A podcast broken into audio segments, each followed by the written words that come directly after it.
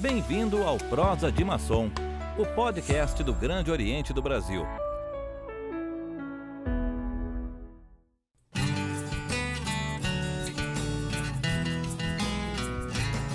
Quem pergunta a diferença de um maçom para os demais, não se trata de uma crença, a lição nos pede mais.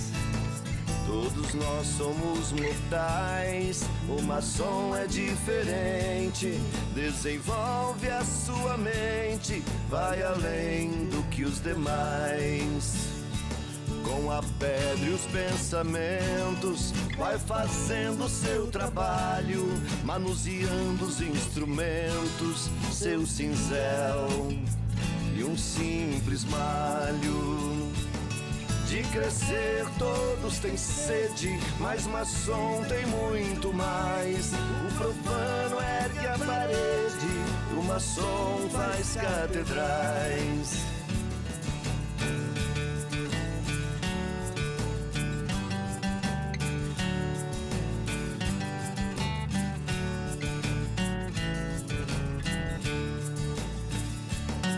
A pedra e os pensamentos, vai fazendo seu trabalho, manuseando os instrumentos, seu cinzel e um simples malho.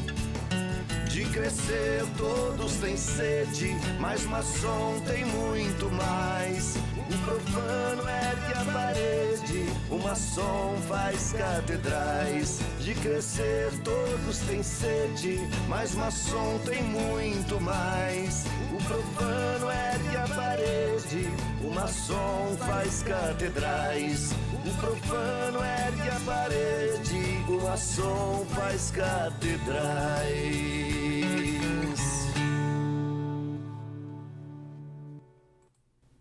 Olá, meus irmãos, cunhadas, sobrinhos, amigos da maçonaria. Esse é o podcast Prosa de Maçom. E hoje nós vamos conversar com uma pessoa muito especial e que tem a ver com essa música que nós acabamos de ouvir do irmão Vilmar Cirino, construtor de catedrais. É o irmão Denis Eduardo Rosseto. Pronunciei correto, meu irmão, seu nome? É isso mesmo, meu irmão. Rosseto. Não, não é Rosseto? Hum, é, pode ser, né? Lá na Itália, né, a, a, minha família, ela vem de origem do meu nome, né? Minha família, meus avós, meus bisavós são de origem italiana, do norte da Itália, né, da região de Vicenza. Então, lá acho que pode, poderia ser Rosseto, né? Rosseto ficaria mais, mais, mais próprio lá. Mais, mais próximo da, da, da, pronúncia da sua origem, né? O, o irmão Denis, ele, ele foi indicado pelo nosso soberano grão-mestre Múcio Bonifácio Guimarães para estar tá participando hoje do nosso prosa de maçom. E o soberano ele disse o seguinte, ele falou, olha, é um jovem maçom, né, tem pouco tempo de maçonaria, mas tem muito conteúdo. Nos conta um pouco, meu irmão, da tua trajetória dentro da maçonaria inicialmente, né? Fala um pouco da loja onde você está, de onde você é, de qual oriente você é. Sim, sim.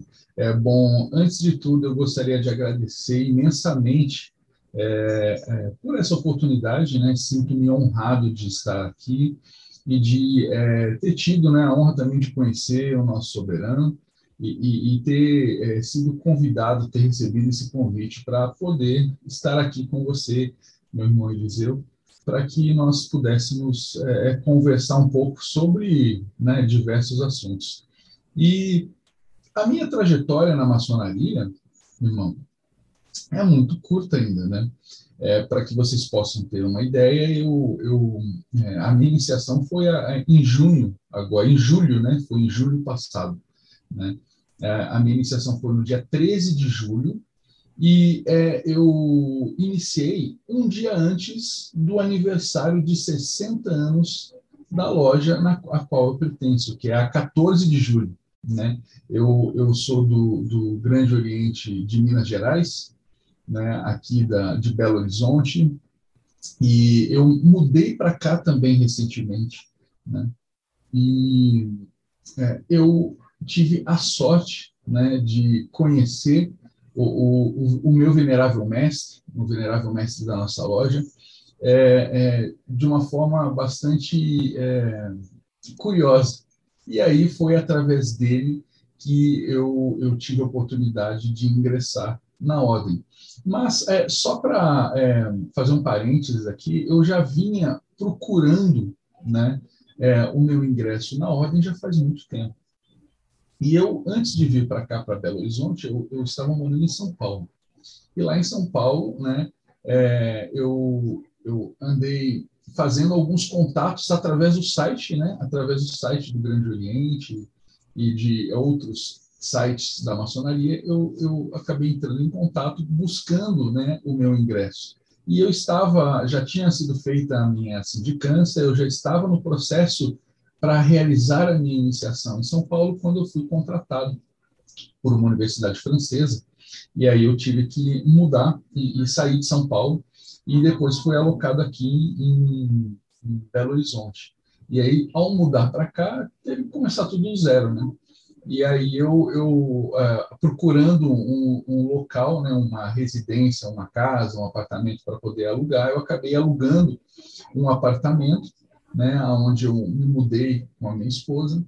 E, e dentre algumas coisas que ficaram no apartamento, tinha um quadro né, de, de um certificado de um, de, uma, de um evento que ocorreu da maçonaria e o proprietário do apartamento era, o, era o, o, o, o a pessoa que recebeu o certificado, estava lá o nome dele.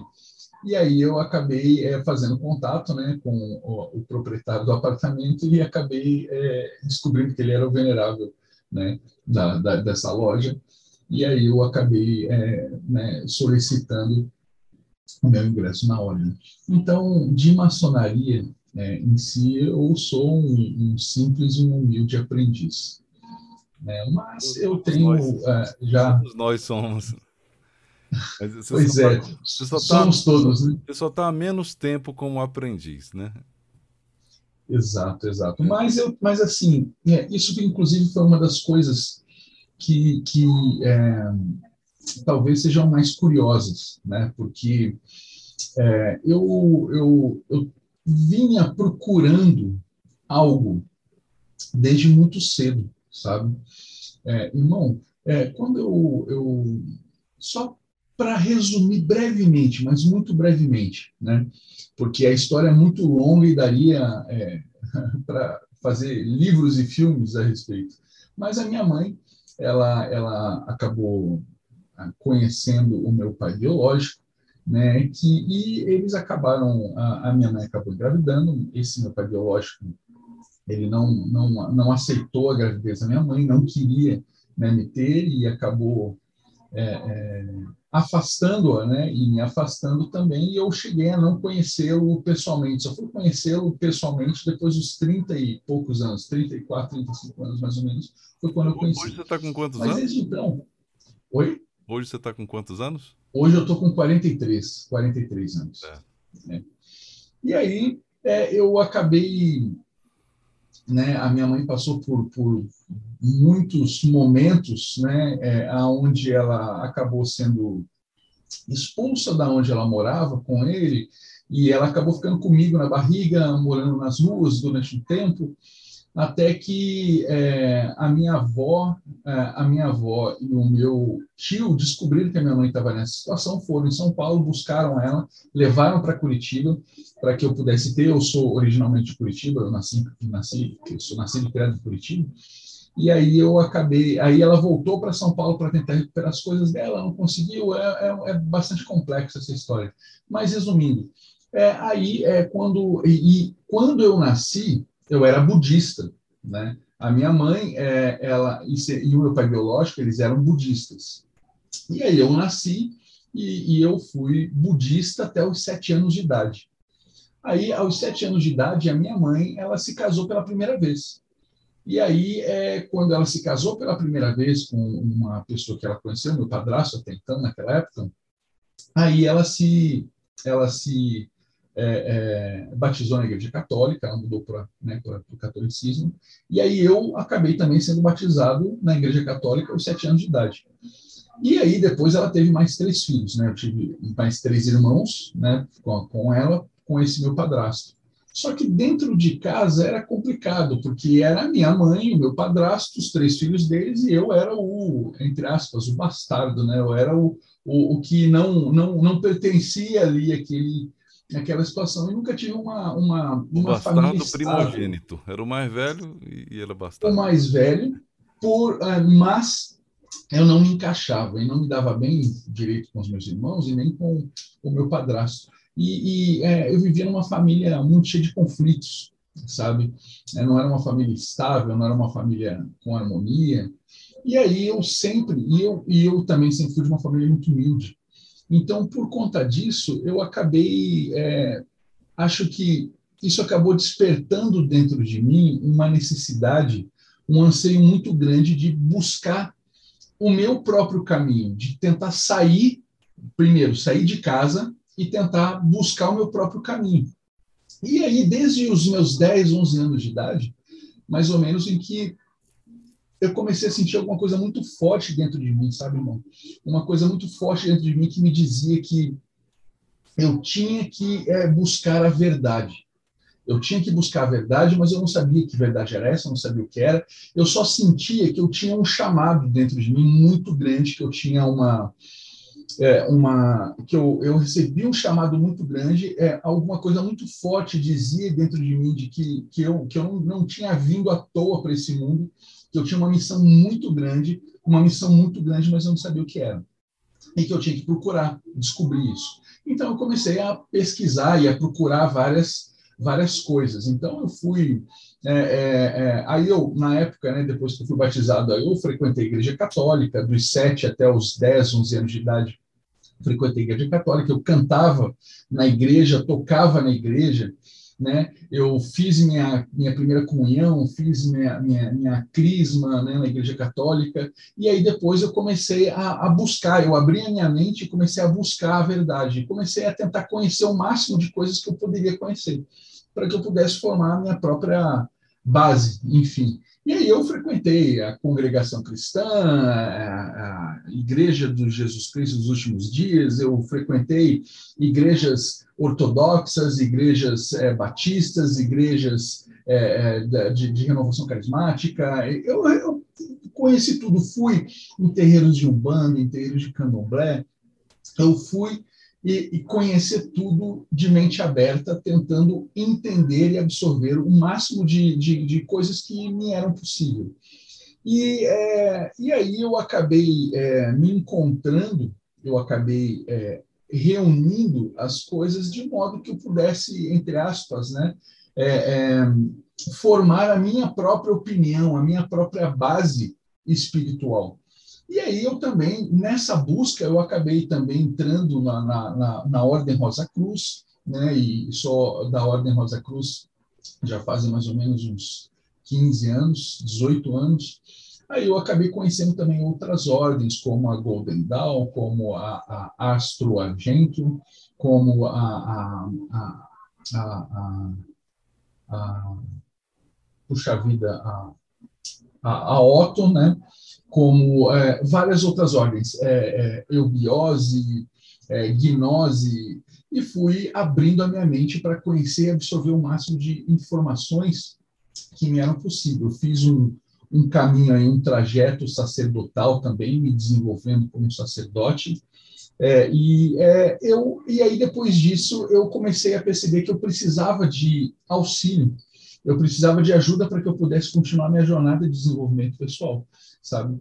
E acabei é, é, entendendo que a maçonaria seria a escola adequada aonde eu poderia encontrar suporte, aonde eu poderia encontrar orientação adequada para que eu pudesse continuar o meu trabalho é, em mim mesmo, me autolapidando, para que eu pudesse me aperfeiçoar enquanto pessoa, enquanto ser humano, me aperfeiçoar do ponto de vista intelectual, do ponto de vista pessoal, do ponto de vista espiritual, para que eu pudesse continuar a minha jornada né, rumo à, à construção de templos às virtudes e masmorras aos vícios. É né? interessante então, você foi... falar sobre isso, porque É, você citou é, vários caminhos que você percorreu, é, iniciando por um dos mais, vamos dizer assim, excêntricos, né, que é o budismo. O budismo no Brasil ele, ele é muito pequeno né, em relação às religiões é, de, de origem judaico-cristãs.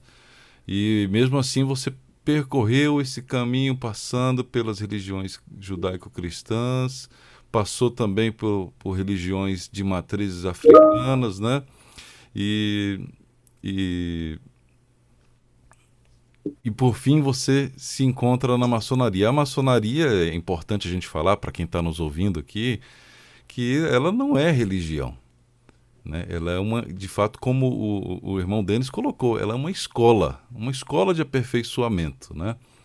Independente da, da, da, sua crença, independente do que você acredita, independente do que você, da fé que você professa, que você pratica, né? Nós temos vários sacerdotes na nossa ordem, temos pessoas que são evangélicas, temos católicos, temos muçulmanos, temos judeus, né? Então é, é, a maçonaria é uma escola de aperfeiçoamento pessoal.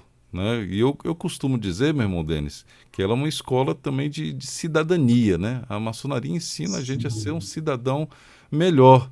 Ela nos dá a esperança de que podemos ser cidadãos melhores. Isso aí é uma coisa que eu sempre enxerguei e sempre experimentei na maçonaria. Mas, meu irmão, essa sua busca, eu, eu fiz uma breve pesquisa sobre você, né? Ah, encontrei aqui, eu fui logo na mais, na mais fácil de encontrar, né? Que é no LinkedIn, né? Denis Eduardo Rossetto, como ele falou aqui, que é de origem italiana, né? Aí tem aqui uns desenhos aqui, uns, uns acho que não sei se é kanjis que fala, né? Não sei se é japonês, ah, sim, chinês, é. né? Em chinês. E, e, e aqui temos diversas que só de experiências aqui a gente contou 34 experiências, né? Formação, você tem, você começa lá como bacharel em marketing e aí vai subindo para mestrado e depois doutorado, chegando inclusive a ter, ter um doutorado é, nos Estados Unidos, né, na Universidade do, do Texas, né, em El Paso. E isso demonstra realmente que a sua a sua sede de conhecimento, a sua sede da verdade se manifestou por meio do seu comportamento. Agora é, é onde eu quero entrar.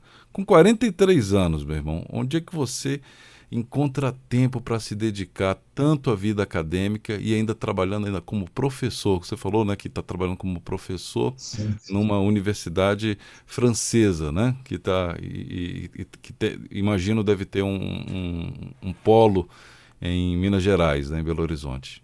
Fala um pouco aí para a gente Sim. sobre essa, essa, então, tua, então, irmão, essa tua carreira é, acadêmica. Exatamente. É, só para arrematar o que nós estávamos falando, é, é, é, eu concordo plenamente, sabe, com essa visão de que a maçonaria é uma escola, e isso é uma das coisas que mais me fascina, é a possibilidade de a maçonaria ela ser uma escola e também ser uma, um local onde as pessoas elas podem exercer a cidadania. Eu fui também, né, dentre é, várias outras coisas, eu também fui escoteiro. Sempre fui escoteiro a minha vida toda. Eu fui escoteiro dos sete anos de idade, oito anos de idade, até os meus 17, quase 18. Né? Cheguei a ser escoteiro Miss de Ouro, quase fui escoteiro é, é, é da Pátria. E aí é, eu me afastei do movimento escoteiro para estudar, e aí eu retornei ao movimento escoteiro em 2008 como chefe escoteiro durante é, mais uns cinco anos. Né, o período que eu estive é, nos Estados Unidos, que eu nos Estados Unidos para fazer a minha, a minha, parte do meu doutorado, eu também fui lá do Boy Scouts of America. Né? E, e, e isso é uma das coisas também que é, contribuíram né, para que eu tivesse esse anseio né, na busca por é, aprender, por prestar serviços, né, essa, esse senso de utilitarismo, né, esse senso utilitário de tentar prestar serviços, de contribuir com o próximo e de me é, auto-aperfeiçoar. Né? E aí isso entra junto com essa minha jornada acadêmica, né, irmão? Porque é, eu, eu tive né, um período da minha vida, na verdade, a minha vida toda é quase mais é, nova, ela foi muito tortuosa. Eu tive que passar por muitos obstáculos, né, na vida. É, a minha, a minha, a, eu tive a oportunidade de fazer minha graduação, né, na Universidade do Paraná. Eu fui é, eu fiz, a, eu fiz o curso de marketing e propaganda, então eu sou bacharel em marketing, com foco em marketing internacional. E aí, depois disso, eu acabei é, fazendo uma especialização né, na, na Fundação Getúlio Vargas em é, gestão empresarial e marketing internacional. Depois eu fiz a, o, meu, o meu mestrado né, em negócios internacionais, com foco em inteligência de marketing internacional, pela USP.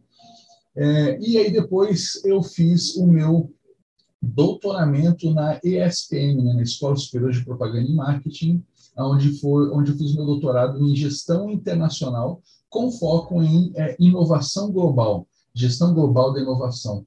E eu tive a oportunidade de fazer a minha, o meu período né, de doutorado no exterior, que é chamado de doutorado sanduíche, né, na Universidade do Texas, aonde eu acabei é, ingressando como professor convidado. Né? E aí eu, eu mantive o vínculo até hoje, eu normalmente, todos os anos, eu, eu retorno à Universidade do Texas para poder lecionar durante um período, durante uma ou duas semanas. É, e é, aí depois eu retornei, terminei o meu doutorado. Né, aí eu fiz um, um período de pós-doutorado, fiz o meu pós-doutorado na FEI, né, que é a antiga Faculdade de Engenharia Industrial. Né, hoje eles têm também um departamento de administração, que é um dos mais antigos de São Paulo também, mas eles têm uma linha forte na área de gestão de inovação e, e, e hoje é chamada de Fundação Inaciana Padre Saboy de Medeiros. E aí, é, é, ao concluir o meu, o meu pós-doutoramento, eu, eu prestei vários processos seletivos, né? É, o meu foco, é, eu tinha um foco muito grande para ir para fora, né? Buscando instituições estrangeiras. e aí Souza, eu acabei Paula, tentando uh, prestar vários processos seletivos. E, e depois disso, eu acabei é, é, recebendo algumas ofertas. Né? Eu recebi uma oferta, por exemplo, de três universidades do Oriente Médio, uma oferta da universidade de uma universidade francesa e uma, universidade, uma oferta de uma universidade mexicana. É, e é, dessas ofertas todas, eu acabei optando pela, pela oferta dessa universidade francesa, que é uma universidade, é, é uma business school global, e, e, ela tem, né, nós temos sete campos ao redor do mundo. Né? Nós temos três campos na França, um em Paris, um em Lille, um, um em Sofia Antípolis, que fica perto de Nice. Temos um campus em Suzhou, na China, um campus em Raleigh, na Carolina do Norte, e um campus é, aqui no, um campus em Cape Town, na África do Sul, em Stellenbosch, e um campus aqui no Brasil, em Belo Horizonte. E, e o nosso campus aqui é novo, né? Nós abrimos as portas do mercado brasileiro né, no, no, começo de 2019, quando fui, quando ingressei nessa universidade, e, e nós estamos ah, abrindo ainda mais três outros campos, né, um campus na Índia, um campus na Rússia, um campus na Austrália até 2025. E, e, é, e, foi uma honra né, para mim ter sido selecionado, ter sido né, contratado por essa universidade para que eu pudesse selecionar. Eu leciono para programas né, de mestrado, doutorado, graduação, é, especializações e cursos de educação executiva. Né. As minhas principais áreas de atuação né, e de ensino é na área de negócios internacionais, inovação, empreendedorismo, marketing e estratégia também um pouco. E é, eu venho é, tentando contribuir com as empresas, é, é, principalmente as empresas que estão localizadas em países emergentes, em países onde existe um alto nível de incerteza, de é, instabilidade, de uma alta volatilidade, né? E é, eu tento contribuir para que as empresas possam superar momentos de crise gerando ou através de inovações, através da geração de inovações de baixo custo, como inovação frugal, inovação Shanzai, inovação em custo, inovação é, disruptiva, inovação para a base da pirâmide, etc. E tal. Então, eu venho me dedicando a esses assuntos. E é, eu fico honrado de é, ter ingressado na maçonaria para que eu pudesse me aperfeiçoar enquanto pessoa e também enquanto profissional, para que eu possa é, também através da maçonaria estabelecer contatos profissionais para que eu possa ajudar ainda mais empresas e se forem empresas de irmãos, né, ainda melhor. Então, eu acho que é, esse seria o melhor dos mundos, sabe? E eu estou também ávido por é, fazer progressos né, em nossa é, ilustre Augusta Ordem. É isso aí, meu irmão. Então, eu, inclusive, essa é minha jornada. Você tocou num ponto aí que já já está até aqui anotado como um assunto que eu quero abordar contigo. A gente observando o, o teu currículo, né, é inegável né? Não tem como a gente negar a sua experiência, a sua capacidade, o brilhantismo e um assunto que hoje vai ajudar muitos irmãos que estão assistindo o nosso podcast, irmãos, cunhadas, sobrinhos e os amigos da maçonaria. Empreendedorismo. Você é, é, trabalha, o que eu pude ver, que é numa espécie de escola de negócios, né? Uma business Exatamente. school, né? que é esquema, não é isso? Isso, é na Esquema Business School, é uma escola de negócios global. Exato. E, e, e o que, que a gente. Para esse momento que a gente está vivendo, que é um momento que você disse de incerteza muito grande, todos os países estão vivendo, né? Incerteza, volatilidade, é, é, essas dificuldades. Eu vejo que o empreendedorismo é uma das saídas viáveis para que a gente consiga é, superar pelo menos as dificuldades econômicas daqui para frente. Como é que você enxerga isso aí? Que conselho você pode dar para quem está pensando em começar a entrar na vida de empreendedor? Existe só empreendedor de empresa? Não, não. Na verdade, irmão, essa é uma excelente pergunta. É, e eu, eu, eu, é, eu arrisco a dizer que ah, atualmente, na situação em que vivemos, é, eu, eu vejo que nós, é, maçons, ou a maçonaria como um todo, é, é importante que é, nós tenha, tem, tentemos assumir um papel de protagonismo maior na sociedade, para que nós possamos contribuir com a, o direcionamento, ou com o melhor direcionamento né, da, da sociedade, né, do Estado do país de uma forma geral, porque é, nós é, estamos vivendo momentos é, que eu diria que são momentos sombrios, são momentos muito incertos, né? E, e, numa situação, num cenário como esse, fica muito difícil se empreender, fica muito difícil criar negócios, e, e, é isso que eu tenho tentado, né? Eu tenho tentado trabalhar do, na outra ponta, né?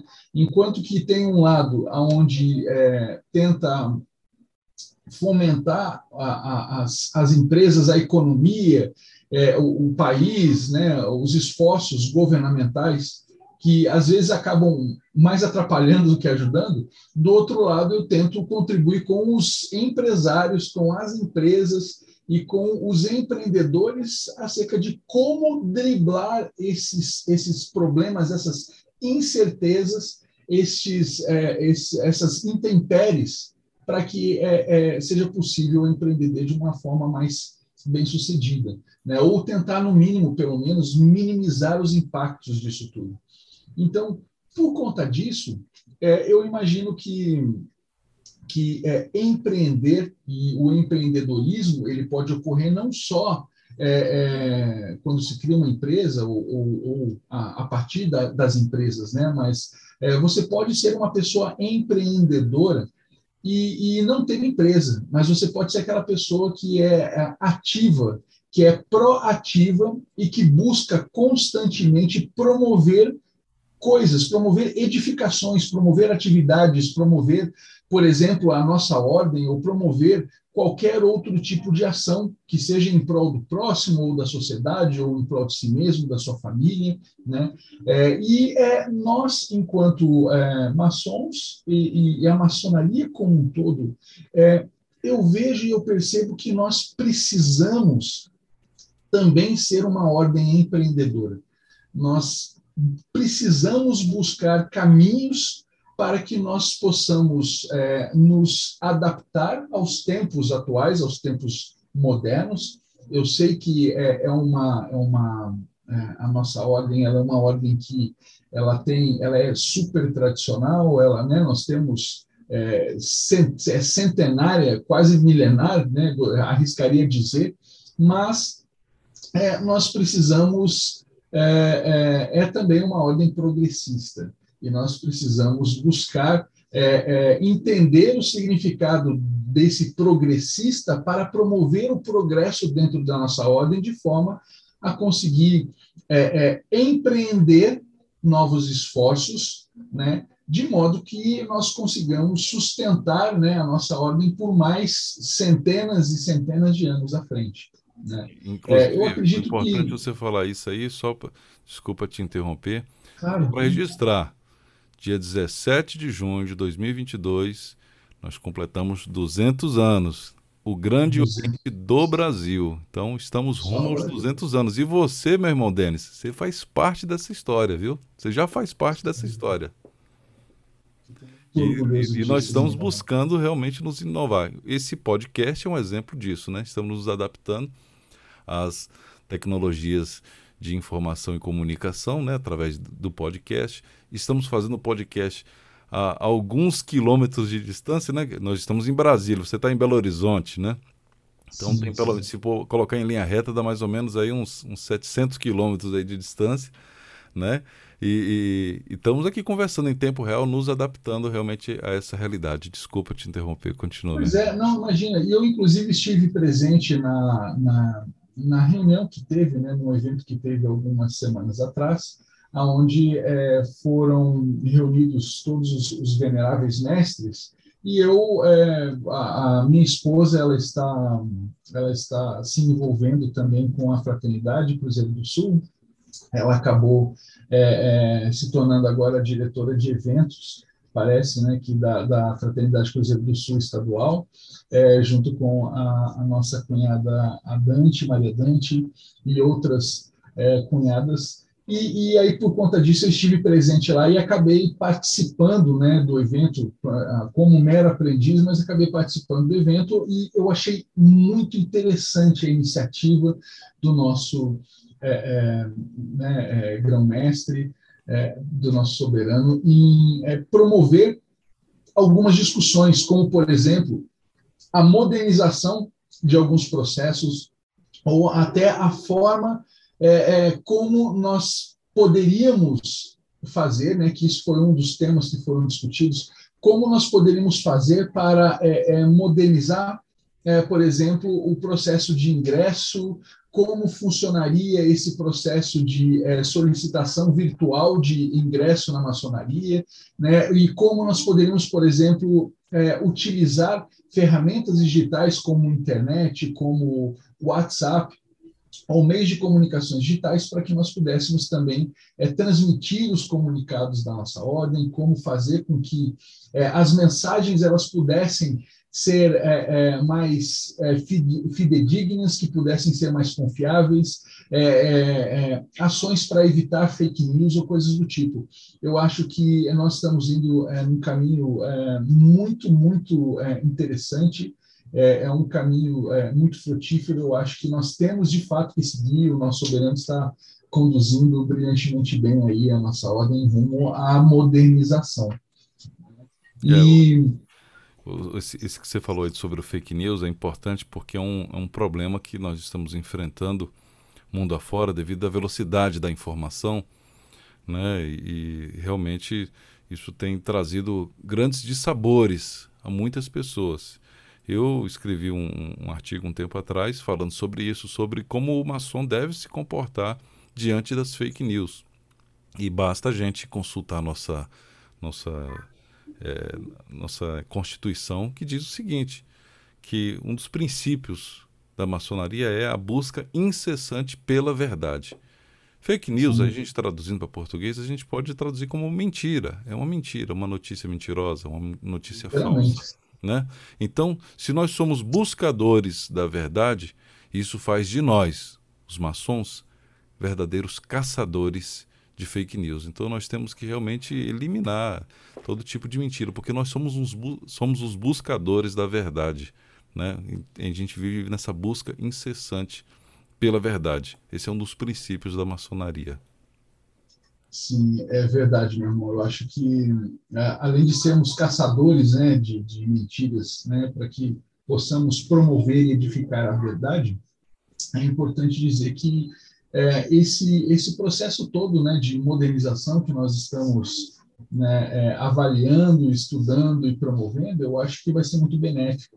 Né? Inclusive, um, até uma das ideias né, que eu sugeri no, nessa ocasião né, do evento foi a de que todo comunicado oficial que nós, é, que a ordem né, ela, ela promovesse, né, é, talvez internamente ou externamente, viesse acompanhado de talvez um código ou um link para que você, para que qualquer pessoa pudesse entrar e verificar se aquilo é verdade, se aquilo procede, né? Então, é todo comunicado, toda a informação, ela, ela parte de um website oficial ou dos oficiais, seja a nível federal, estadual ou local da loja, até pode ser um comunicado da própria loja. Se a loja ela está é, enviando um comunicado específico para os seus irmãos, ou externo ou aberto, né, é, essa informação ela deve estar no, no, site e embaixo pode ter um link ou um código para que a pessoa ela possa verificar se aquela informação é verdadeira ou não, né, ajudando a facilitar aí é, a verificação e, e, o combate né, às fake news. Mas eu concordo, eu acho que nós precisamos lutar incessantemente pela busca da verdade. É isso aí. E... Eu quero aproveitar, meu irmão, para mandar um, um, abraço a todas as nossas cunhadas fraternas, né, da Fraternidade Cruzeiro do Sul, na pessoa da nossa presidente nacional, a cunhada Jussane Guimarães. Viu? Ó, um beijo aqui dos, dos seus cunhados, viu? Nossas cunhadas. Obrigado pelo trabalho elas... de vocês, viu? Um, um beijo à, à, sua esposa, minha cunhada, viu? Que está aí já, já colocando a mão na massa, né? Mal entrou e já está aí trabalhando. É isso aí. Isso que é, é, é a maçonaria verdadeira, entendeu? Não, não importa o tempo. O importante é participar, produzir, ser proativo. Esse é um dos é um, um, uma das coisas que caracteriza o maçom, a família maçônica. Que nós começamos esse podcast hoje com a música do irmão Vilmar Cirino falando sobre o é, construtor de catedrais. E ele diz o seguinte: qual a diferença do maçom para os demais? e no final ele fala que o profano, que é aquele que ainda não é maçom, ergue uma parede e o maçom faz catedrais. Então a gente busca sempre realmente produzir melhor, com mais perfeição, com, com mais esmero, né? e, e, e sempre com um espírito voluntário muito forte. O Grande Oriente do Brasil é hoje uma das maiores instituições voluntárias no Brasil. Sem dúvida é a mais antiga e uma das maiores também. A gente pratica muita filantropia, mas não é aquela filantropia divulgada. Então muita gente não fica sabendo. Tem muitas ações que a maçonaria faz, por exemplo, em cidades do interior, que o Grande Oriente não, não toma conhecimento porque ele não é oficiado do que foi praticado, porque os maçons daquela determinada loja resolveram fazer ali uma beneficência, uma filantropia. E isso acontece em todos, praticamente todos os municípios do Brasil. É difícil encontrar um estado que não, não tenha um, uma presença maçônica maciça. E os maçons, onde passam, são conhecidos por sua filantropia e pelo seu voluntariado. E pelo bom caráter também. É isso aí. E, e inclusive, deixa eu aproveitar aqui o gancho para estender também a, a, a minha parabenização né, a, a, todas as fraternas, e sem dúvida elas vêm desenvolvendo aí um trabalho excelente. É, a minha esposa vem se envolvendo cada dia mais né, em, em, busca de tentar contribuir aí com as atividades das fraternas e é, lembrar né, que sem as fraternas né, nós né, não conseguiríamos ser quem somos. Né? Elas são as a, os, os, elas são, elas fazem parte do principal pilar, né, que nos, nos, nos é, é, ajudam a, na, nossa, na nossa edificação. Então, eu queria parabenizar e agradecer todas as fraternas, todas as cunhadas, né, que vocês todas têm um papel fundamental, não só na nossa ordem, mas como nas nossas vidas. É, nós temos que agradecer também porque são elas, né, nossas cunhadas que nos permitem nos reunir, né, em reuniões, Sim. à noite, né? Elas, elas nos autorizam a gente estar participando de nossas reuniões, né? Então, muito obrigado a todas as cunhadas por permitirem, viu, que os, os irmãos façam parte dessa, dessa organização que com certeza visa o bem-estar da pátria e da humanidade. Meu irmão Denis, nosso tempo está tá chegando ao fim. Nós vamos ter que marcar outro podcast para a gente continuar, porque o seu currículo Seria ótimo. É, é, é muito interessante. Eu sei que você pode colaborar demais com a comunidade maçônica, com os seus conhecimentos. Então, vamos para as considerações finais e já preparar um, um próximo encontro, se Deus quiser, o mais breve possível. Claro, sem dúvida. Grande irmão, eu fico à disposição, né, estou sempre à disposição, é, à sua disposição, à disposição do nosso soberano, da nossa ordem, para que eu possa contribuir da forma que acharem melhor. E é, eu também me coloco aqui à disposição para que eu possa é, contribuir da forma que for possível, né, para ajudar também os nossos irmãos aí a enfrentar esses momentos difíceis né? Eu sei que é complicado é, é, se empreender e tentar sobreviver a essa situação né, que nós estamos vivendo é, no Brasil atualmente.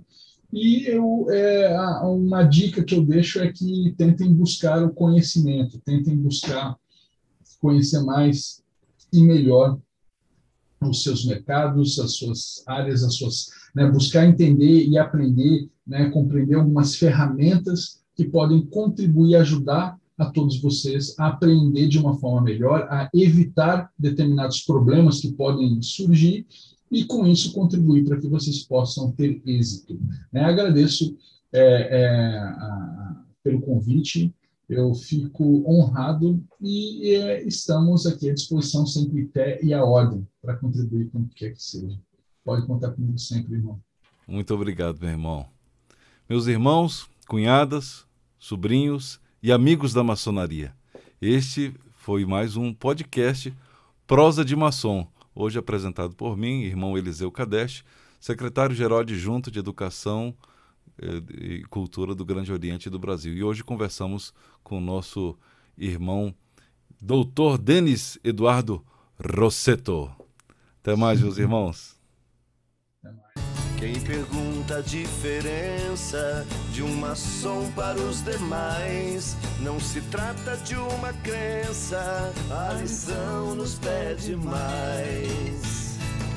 Todos nós somos mortais, o maçom é diferente, desenvolve a